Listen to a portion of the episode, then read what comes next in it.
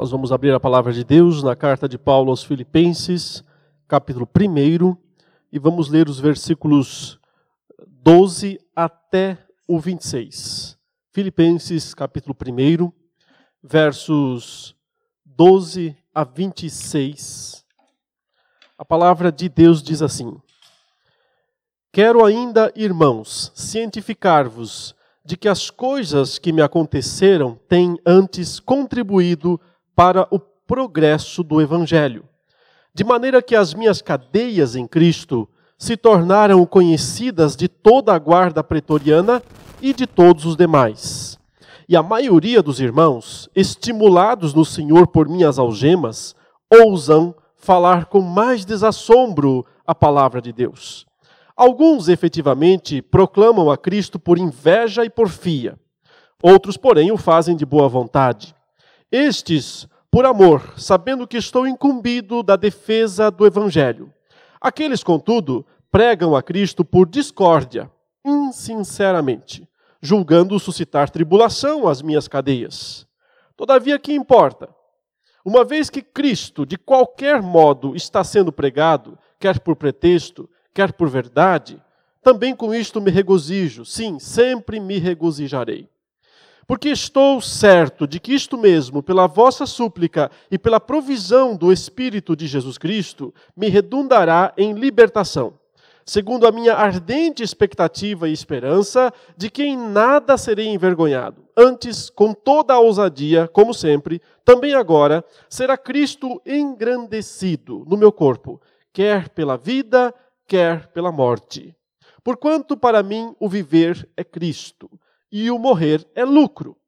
Entretanto, se o viver na carne traz fruto para o meu trabalho, já não sei o que hei de escolher. Ora, de um e outro lado estou constrangido, tendo o desejo de partir e estar com Cristo, o que é incomparavelmente melhor. Mas por vossa causa é mais necessário permanecer na carne. E convencido disto, estou certo de que ficarei e permanecerei com todos vós para o vosso progresso e gozo da fé, a fim de que aumente quanto a mim o motivo de vos gloriardes em Cristo Jesus pela minha presença de novo convosco. Até aí a leitura da palavra de Deus. Vamos orar mais uma vez. Senhor, nós te pedimos agora, em nome de Jesus Cristo, que a tua palavra seja usada pelo Teu Espírito Santo para falar aos nossos corações, para nos edificar nesta manhã, para devolver a alegria da Tua salvação às nossas vidas e fortalecer-nos em toda a nossa tribulação. Nós oramos em nome de Jesus Cristo. Amém. Meus queridos irmãos e irmãs, tribulação é o habitat natural do crente. Isso pode parecer estranho, dado que nos dias atuais ah, o evangelho que geralmente é pregado nas igrejas é, é um evangelho triunfalista, né? as pessoas estão sempre pensando em como fugir dos problemas, em como se livrar do sofrimento ou das dificuldades. E a igreja, de uma forma geral, é vista atualmente como um local onde se vai para escapar do sofrimento, escapar da tribulação, se livrar dessas lutas e dos problemas da vida. Contudo, a Escritura deixa claro que o Senhor permite que os seus filhos, durante o tempo em que vivem neste mundo, antes que possam adentrar as esferas celestes, eles passem por muitas tribulações. E a razão disso é porque a tribulação funciona como um teste de fé. O objetivo é aperfeiçoar a fé. O apóstolo Pedro fala sobre isso na sua primeira carta, quando ele diz que nós devemos nos alegrar e até mesmo exultar, né? saltar de alegria, algo mais ou menos assim, em meio às tribulações. Ele diz: mesmo que no presente, por breve tempo, se necessário, nós sejamos contristados com várias provações ou tribulações. Ele diz o objetivo disso, para que o valor da vossa fé, que se torna então, através do teste, através da tribulação, um valor que ele diz mais precioso, muito mais precioso do que o do ouro quando ele é provado pelo fogo. Esse valor da fé, esse teste da fé, esta aprovação, esse carimbo divino para a nossa fé, quando nós passamos pela tribulação, redunde, diz o apóstolo Pedro, em glória, honra e louvor na revelação de Jesus Cristo. Então, a tribulação, a provação, o sofrimento, de uma forma geral, que nós passamos nesse mundo, é objetivado por Deus. O objetivo de Deus com ele para a nossa vida é que nós possamos receber, no final desse teste, o carimbo de aprovação celeste.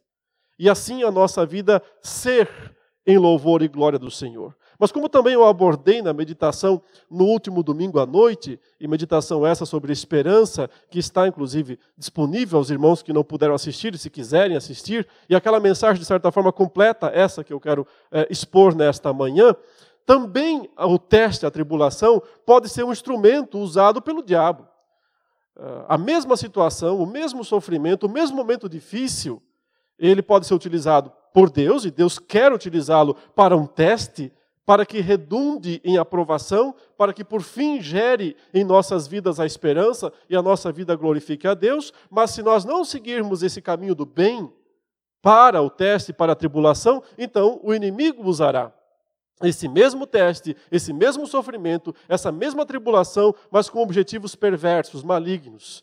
É só você ler o que o apóstolo Tiago, o meio-irmão de Jesus, fala na sua carta, quando ele segue o mesmo padrão, dizendo que há uma possibilidade de que, através do teste, através da, da provação, ela se transforme, pela nossa própria natureza decaída, numa tentação. E então a tentação se une à cobiça da nossa alma. E então vai gerar o pecado, que por fim acaba em morte. Ou seja, a tribulação, o teste, o sofrimento, ele pode acabar em última instância em glória, louvor ao Senhor, se nós seguirmos o caminho que Deus destinou, designou para ele, ou infelizmente, ele pode seguir o caminho da geração do sofrimento, do desespero e finalmente da morte. O apóstolo Paulo foi na sua vida alguém que enfrentou contínuas e sucessivas tribulações. E aqui nós o encontramos mais uma vez numa situação dessas, de grande sofrimento, de prisão. O apóstolo Paulo, como nós sabemos, ele passou uma boa parte das, do seu ministério preso, dentro de uma cadeia, dentro de uma cela. Não foi só uma, ele foi várias vezes, aparentemente, preso, solto, passava um tempo fora, voltava para a prisão. É claro que ele nunca foi preso por ser um malfeitor, por ter feito algo errado, por ser um ladrão, por ter cometido algum crime. Ele foi preso por causa da sua determinação de proclamar o Evangelho, o Evangelho de Cristo, o verdadeiro Evangelho, diante de uma sociedade que não queria, que não queria aceitar aquela pregação. E então ele sofreu a, sob a pesada mão do Império Romano, da justiça injusta, por assim dizer, do governo romano, e teve que passar por maus bocados mas nós nunca o vemos reclamando dessas situações. Nós jamais o vemos murmurando pelas dificuldades, pelas lutas que ele passou. O apóstolo Paulo nos diz aqui nessa carta, como nós lemos no início, que ele aprendeu a viver contente em toda e qualquer situação. Mas é aqui, nesse início do capítulo 1, que nós encontramos, na verdade, o segredo para manter a alegria em meio às tribulações, para manter a alegria em meio ao sofrimento, as lutas, as situações difíceis, os momentos conturbados, os momentos de incerteza. Porque aqui está Paulo diante de uma situação de incerteza. Ele está preso, estava preso naqueles dias, e ele não sabia exatamente o que ia acontecer com ele. Havia uma chance dele ser liberto, de, vamos dizer assim, as autoridades romanas de alguma forma identificarem que ele era inocente e o soltarem, mas também havia uma chance bem grande de que isso não acontecesse e que ele fosse condenado. E se fosse condenado, ele seria morto, ele, ele sofreria a pena de morte, a decapitação. Como de fato ele acabou sendo decapitado, pelo que nos diz a tradição cristã, ainda no ano 64. Note, por que ele chegou a essa situação? Nós cremos que quando ele escreve esse texto aqui, ele estava preso lá na cidade de Roma. Mas antes disso, ele estivera em Jerusalém. Se nós lermos o livro de Atos, nós percebemos que num certo momento do seu ministério, o apóstolo Paulo diz: Agora eu tenho que ir para Jerusalém. Eu tenho que fazer uma última tarefa lá. Eu tenho que pregar uma última vez para o meu povo, os judeus. E então ele vai para Jerusalém, testemunha diante dos judeus, mas, como ele também já sabia que ia acontecer, profeta tinha dito isso para ele, Ágabo, né? Ele ia ser preso lá. Ele sempre soube que esse era o seu destino, mas ele foi assim mesmo. E de fato ele acabou preso lá em Jerusalém, passou por situações muito complicadas, é, correu risco de vida, quase foi morto dentro da cadeia por gente que queria matá-lo para que ele não fosse julgado. E então, naquele momento, ele apelou para César. Nós nos lembramos desse episódio. O que isso significou? Como Paulo tinha uma, um privilégio da época de ser um cidadão romano, ele nasceu em Tarso, mas por algum motivo lá, ele nasceu já, ele nos diz isso nas suas cartas, né? que ele nasceu com essa prerrogativa de ser um cidadão romano, ter cidadania como se tivesse nascido na cidade de Roma. Ele não nasceu em Roma, mas ele ganhou isso, talvez porque seu pai ganhou por algum motivo. E ele teve isso de nascimento. Outras pessoas tinham que pagar muito, gastar muito dinheiro para comprar a cidadania romana. E o apóstolo Paulo tinha isso. Uma das vantagens de ter essa cidadania romana era de não ser preso e julgado fora da jurisdição romana. Então, por isso que Paulo diz: Eu apelo para César. Quando ele viu que ah, toda a situação estava armada para ele ser morto lá mesmo em Jerusalém, ele disse: Então apelo para César. O que significou que ele seria transferido para uh, Roma ou para alguma outra parte do império para ser julgado pelas autoridades romanas somente.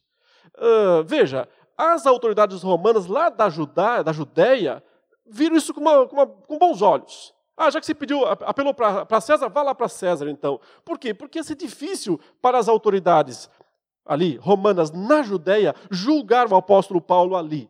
Porque se eles absolvessem, eles iam ficar contra os judeus. Se eles condenassem, talvez eles ficassem contra a própria legislação romana.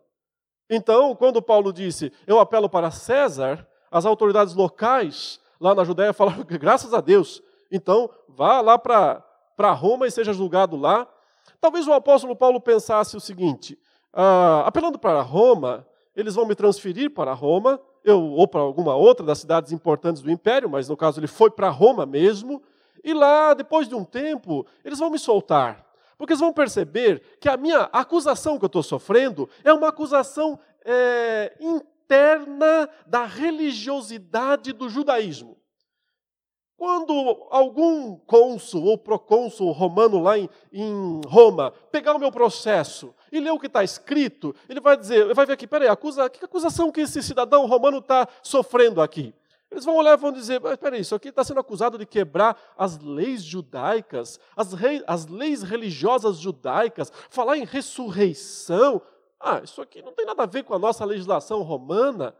E aí provavelmente Paulo imaginasse que o legislador ou, ou a, a, o judiciário, melhor, romano, iria olhar e dizer: não tem acusação verdadeira, formal, contra este homem que se encaixe nas leis romanas. Então que seja solto e que continue, viva por aí.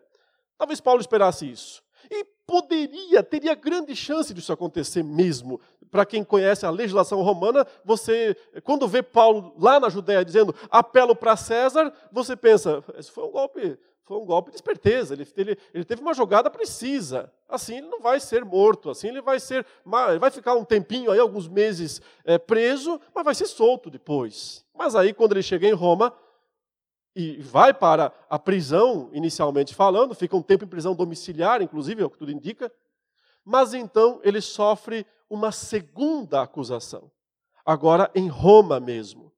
Uh, aparentemente, uh, religiosos da cidade de Roma souberam que aquele pregador que já era famoso em todo o mundo estava preso ali. E ele, esse pregador, de fato, pregava contra os costumes romanos, porque Paulo dizia que só tem um Deus nos céus. E esse Deus não é servido por templos, por construções. Ora, toda a religiosidade romana se baseava nos templos dos deuses gregos e dos deuses eh, romanos, por assim dizer. Então, quando, obviamente, aqueles religiosos agora de Roma perceberam que Paulo estava ali e ele era um pregador contra os costumes romanos, então eles fizeram uma acusação contra Paulo com base na legislação romana. Um homem chamado Demétrio, aparentemente, é o acusador principal, e ele é um ourives, alguém que fabrica ídolos. Ora, o negócio dele estava ameaçado com a pregação do apóstolo Paulo. E é por isso que ele entra com um processo contra Paulo dentro da legislação romana. Agora complicou, porque ele vem preso da Judéia com uma acusação que, em princípio, é uma acusação é, dentro da religiosidade, religiosidade, judaica, então Roma não está muito preocupada com isso, mas então surge uma segunda acusação, e essa tem tudo a ver com a cultura romana, e é por isso que a situação se complica muito para o apóstolo Paulo, e ele vê que o apelo para César não resultou numa solução para o seu problema. Ao contrário, parece sim piorar a sua situação. Ele tem todos os motivos, então, agora para estar abatido, triste, não deu certo, o que aconteceu, onde errei, o que, que houve, eh, me abandonaram. E, de fato, nessa situação, em que ele está lá preso em Roma. Inclusive, ele fala isso nas suas cartas. Ele fala, por exemplo, a Timóteo, que todos o abandonaram. Ele fica sozinho. Ninguém está mais com ele lá. Todos têm medo de ser presos com ele também, porque agora é uma acusação formal da cidade de Roma. Então, Roma quer, as autoridades romanas querem descobrir quem são os comparsas, quem são os que estão junto com ele. A situação se complicou e muito neste momento. E então Paulo, se comunicando com a igreja de Filipos, lhes diz algo que talvez eles não esperassem. Imaginassem que Paulo ia falar sobre tristeza, sobre sofrimento, como estavam difíceis seus dias na cadeia, como as perspectivas estavam quase fechadas, como tudo parecia acabado, ele não tem mais como pregar o evangelho, ele está fechado, trancafiado, lá dentro de uma prisão, e agora, quem vai pregar o evangelho? Mas o apóstolo Paulo diz ao contrário, verso 12: Quero ainda, irmãos, cientificar-vos, quer dizer, quero que vocês conheçam uma coisa, de que as coisas que me aconteceram, que coisas?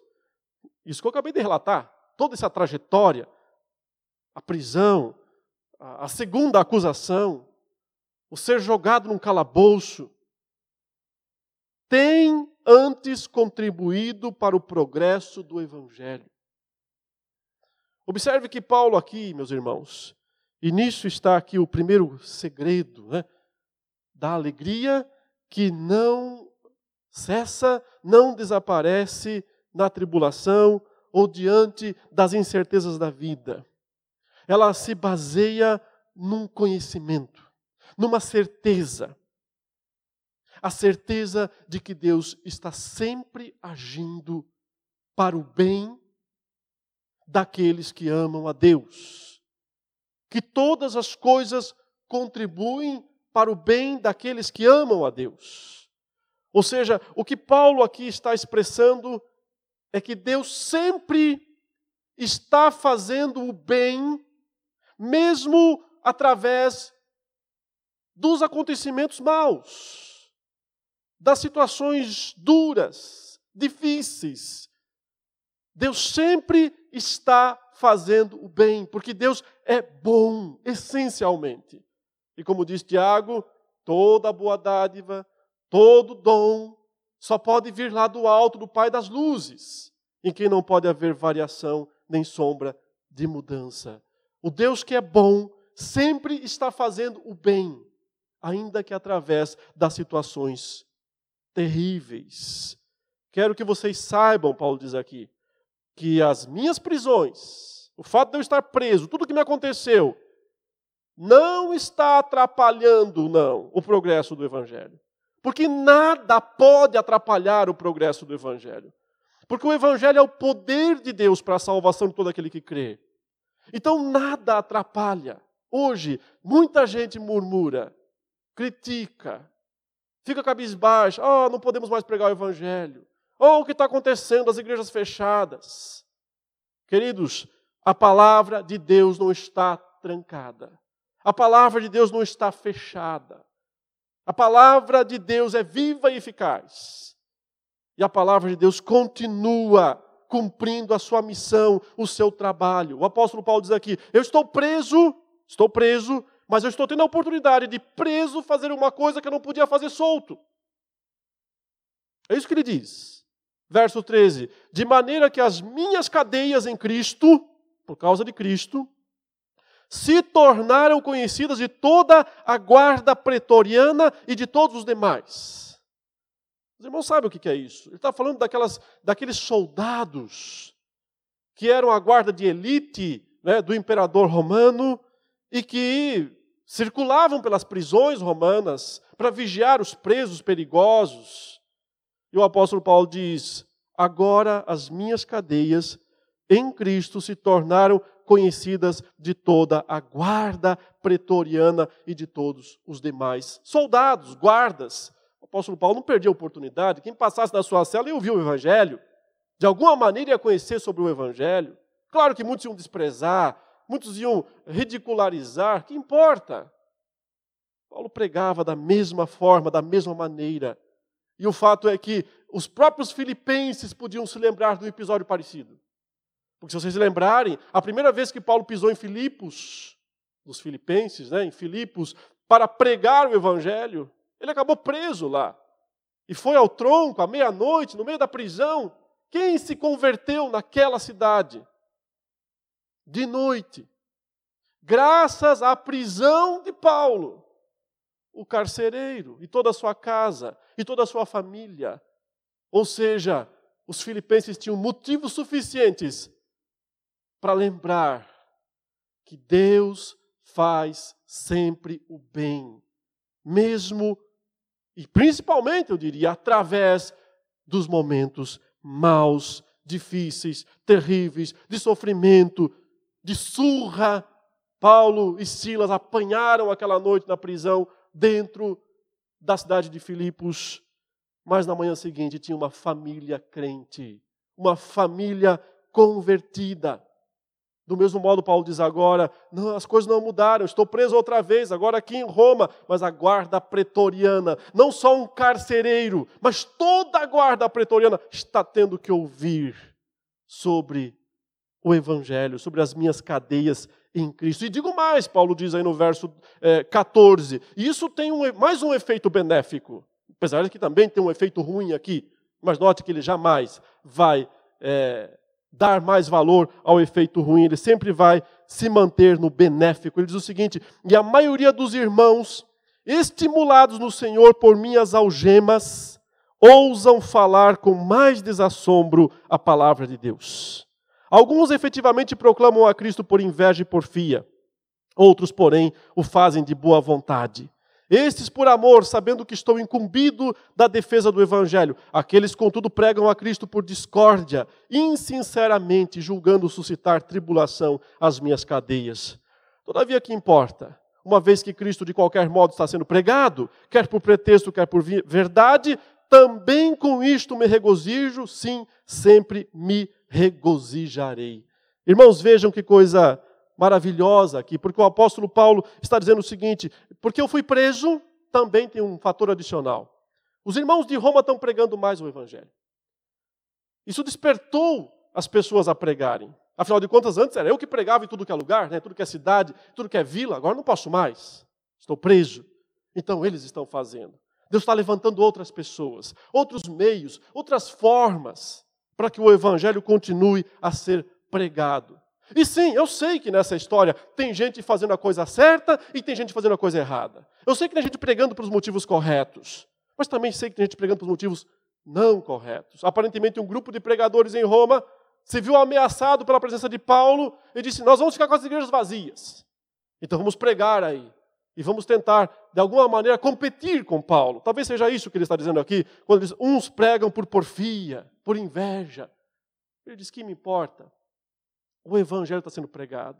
Eu não vou ficar me preocupando, me martirizando, uh, amargurando o meu coração por causa dos atos maus de algumas pessoas. O que me importa é que, de alguma forma, Cristo está sendo pregado. Note uma explicação breve aqui. O apóstolo Paulo geralmente ele condenava as pregações erradas. Mas aqui, aparentemente, não é uma pregação errada. Essas pessoas, mesmo as que pregam por motivos errados, estavam pregando o evangelho correto. Se fosse o evangelho errado, ele condenava. Mas como é o correto, ele não pode condenar a pregação. ele condena o pregador. Ou seja, mesmo um pregador mau, se pregar o evangelho correto, Deus pode usar. Usa a pregação, não usa o pregador. O pregador será punido e condenado pelo seu erro, mas a pregação está valendo. É isso que o apóstolo Paulo está dizendo aqui. Então, meus irmãos, aprendemos, em primeiro lugar, essa grande verdade desta passagem. Sim, Deus sempre faz o bem. E nós temos que aprender a ver o bem nas tragédias, no sofrimento, nas situações difíceis, nos momentos de incertezas. Nós temos que aprender a ver Deus fazendo o bem. Mas o apóstolo Paulo avança aqui, meus irmãos, nos versículos 19 até o 21. Ele diz: Porque estou certo de que isto mesmo, pela vossa súplica e pela provisão do Espírito de Jesus Cristo, me redundará em libertação, segundo a minha ardente expectativa e esperança de que em nada serei envergonhado, antes com toda a ousadia, como sempre, também agora será Cristo engrandecido no meu corpo, quer pela vida, quer pela morte. Porquanto para mim o viver é Cristo e o morrer é lucro. O que ele está falando, meus irmãos? Ele está colocando o que é central em termos de alegria verdadeira. Sim, porque não são as circunstâncias que definem a nossa alegria verdadeira, é Cristo. Então, o, ponto central aqui do apóstolo Paulo é: alegria é Cristo. É em Cristo que eu estou alegre. Eu sou alegre por causa de Cristo. Nos alegramos em Cristo, no Senhor Jesus Cristo. Mas isso não é uma alegria tola, não é uma alegria, uma euforia. É uma alegria que tem um propósito, ele diz. Qual é o propósito? Que Cristo seja engrandecido. Que ele seja engrandecido através da minha vida. Quer eu viva, quer eu morra. Ou seja, se daqui uns dias o cônsul, o procônsul romano julgar a minha causa e entender que as acusações não são válidas, não são fortes, não são verdadeiras, o que ele vai fazer? Ele vai me libertar. Vai me colocar na rua. Eu vou sair, eu vou voltar e continuarei alegre em Cristo, porque então Cristo foi engrandecido no meu corpo, foi engrandecido na minha vida. Mas para isso Paulo não iria usar de subterfúgios. Ele não iria usar de argumentos falsos. Ele não ia tentar justificar o que ele fez. Ele não ia mentir dizendo: não sou um pregador, não estou pregando o evangelho. Paulo não ia negociar os seus princípios, os seus valores, para obter uma libertação. Note que ele sequer está pressionando os seus amigos e discípulos a virem testemunhar em seu favor, porque eles não estão vindo mesmo. Eles estão fugindo, com medo de ser presos. Nem isso ele está fazendo, dizendo: pessoal, venham aqui me socorrer, venham aqui dizer que eu não sou nenhum malfeitor, venham aqui dizer que eu não fiz nada de errado. Nem isso ele está fazendo. Ele está confiando que o Senhor poderá libertá-lo, e se libertá-lo é com honra, não com vergonha. Se o libertar, é com honra. Contudo, se não for libertado, ele pensa, ele diz isso, e eu for preso, e, e a prisão for até o final, e eu for morto, a morte é com honra. Porque para mim o viver é Cristo e o morrer é lucro. Ele está pensando na sua honra, mas acima de tudo é na honra do próprio Cristo.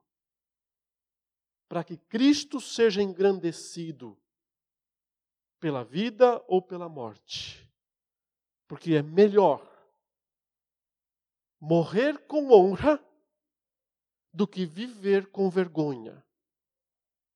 Melhor para Paulo, ele entende isso, ser morto por não negar os valores, os princípios do Evangelho, do que usar algum subterfúgio, algum recurso para sair da cadeia e ter que viver com a vergonha de ter envergonhado o nome de Cristo. O coração da alegria de Paulo aqui é engrandecer a Cristo. É a sua missão. É o que ele busca, é o que ele espera. Então, a alegria, meus irmãos, que sobrevive, permanece e até se intensifica no meio das tribulações, dos testes, das incertezas da vida, é aquela que entende que Deus está sempre fazendo o bem e procura ver o bem em tudo que Deus faz, inclusive nas situações ruins, nas situações difíceis. Mais do que nunca hoje, nesses dias de quarentena, igrejas fechadas, milhões de pessoas estão ouvindo o Evangelho das suas casas. Muitos não valorizam essas transmissões, acham que elas não valem nada, acham que elas são um desserviço à fé. Desserviço à fé é não pregar o Evangelho, é não anunciar a palavra de Deus, é não proclamar a palavra de Deus. Isso é um desserviço à fé, ao Evangelho. Ficar com picuinhas, discussões sem sentido, isso é um desserviço para a fé. Tem que ser pregado o Evangelho. A palavra não está presa. Os pregadores podem estar, Paulo diz: Eu estou preso em Roma. A palavra de Deus não está presa. Ela continua sendo proclamada. E hoje, talvez mais do que antes, a palavra de Deus está alcançando pessoas em todos os lugares do mundo. É preciso aprender a ver Deus fazendo bem através das ações ruins. É preciso ter a meta de engrandecer a Cristo. Que Ele não seja envergonhado pela nossa vida e nem pela nossa morte. Engrandecer a Cristo tanto na vida quanto na morte. E em terceiro e último lugar, eu destaco, há mais coisas, obviamente, nessa passagem. Nós poderíamos passar horas aqui explorando detalhes, ponto por ponto, palavra por palavra, mas há algo que salta os olhos aqui. Quando o apóstolo Paulo diz: Para mim o morrer é lucro. Ele disse tudo já. Para mim o morrer é lucro. Por que ele diz? Porque morrer e estar com Cristo é incomparavelmente melhor. E ainda assim, eu estou disposto a abrir mão disso para ficar mais um tempo aqui, servindo e apanhando pela glória de Cristo. Mas note essa expressão: incomparavelmente melhor. Só o crente verdadeiro tem esse sentimento de fato. Porque os demais, irmãos, eles não acham isso. Eles têm medo de morrer, porque eles não sabem o que vai acontecer depois. Por isso eles se apegam às coisas dessa vida, aos bens materiais, aos prazeres, aos lucros, às vantagens humanas. O crente verdadeiro não se ilude com essas coisas, porque ele sabe que nada se compara ao prazer, à alegria, à felicidade de estar com Cristo na eternidade. Agora parece que essa alegria da eternidade deságua um pouquinho aqui neste momento difícil de tribulação. Quando nós vislumbramos o incomparavelmente melhor e sabemos que há sim um incomparavelmente melhor para todos que estão em Cristo. Mas então nos voltamos resignados para a realidade que vivemos, vendo morte, sofrimento e dor à nossa volta. Mas porque vemos nessa situação a oportunidade de servir a Cristo. Um vislumbre do incomparavelmente melhor nos faz viver com dignidade, honra e alegria no tempo presente. A alegria que não vai embora se baseia também nessa certeza, nesse fato de que sempre há para os crentes algo incomparável. Incomparavelmente melhor. Lucro verdadeiro. Porque não é possível, queridos, ser feliz se nós acreditarmos que essa vida é a única coisa que nós temos. Há injustiças demais, há sofrimento demais ao nosso redor. Por isso, o crente que se entrega ao mundo, que vive por ele, jamais será feliz. Jamais experimentará a felicidade. O crente que perde de vista a Jerusalém celeste, não consegue ver mais a alegria duradoura. Então, isso não é uma alienação, porque Paulo diz: eu estou certo do incomparavelmente melhor. Eu estou certo de que é para lá que eu vou. Mas agora eu olho de volta para essa realidade e digo: é para lá que eu vou voltar. Para servir a Deus. Para engrandecer a Deus, para continuar sendo uma testemunha do Evangelho de Jesus aqui neste mundo. Resumindo, meus irmãos, Deus sempre faz o bem, inclusive através das tribulações, das ações más, do sofrimento. Cristo tem que ser a razão da nossa existência, viver para glorificá-lo na vida e na morte, sempre de olho no incomparavelmente melhor. Nós vivemos bem aqui neste mundo, porque é assim que nós aprendemos a viver contente em toda e qualquer situação. Porque o nosso olho sempre está lá no que é incomparavelmente melhor. Vamos agora louvar ao Senhor com o hino Eu sou feliz com Jesus. E vamos cantar esse hino, meus irmãos, aí da sua casa, onde você estiver, com sinceridade e fervor em nossos corações, porque nós somos de fato felizes em Cristo Jesus.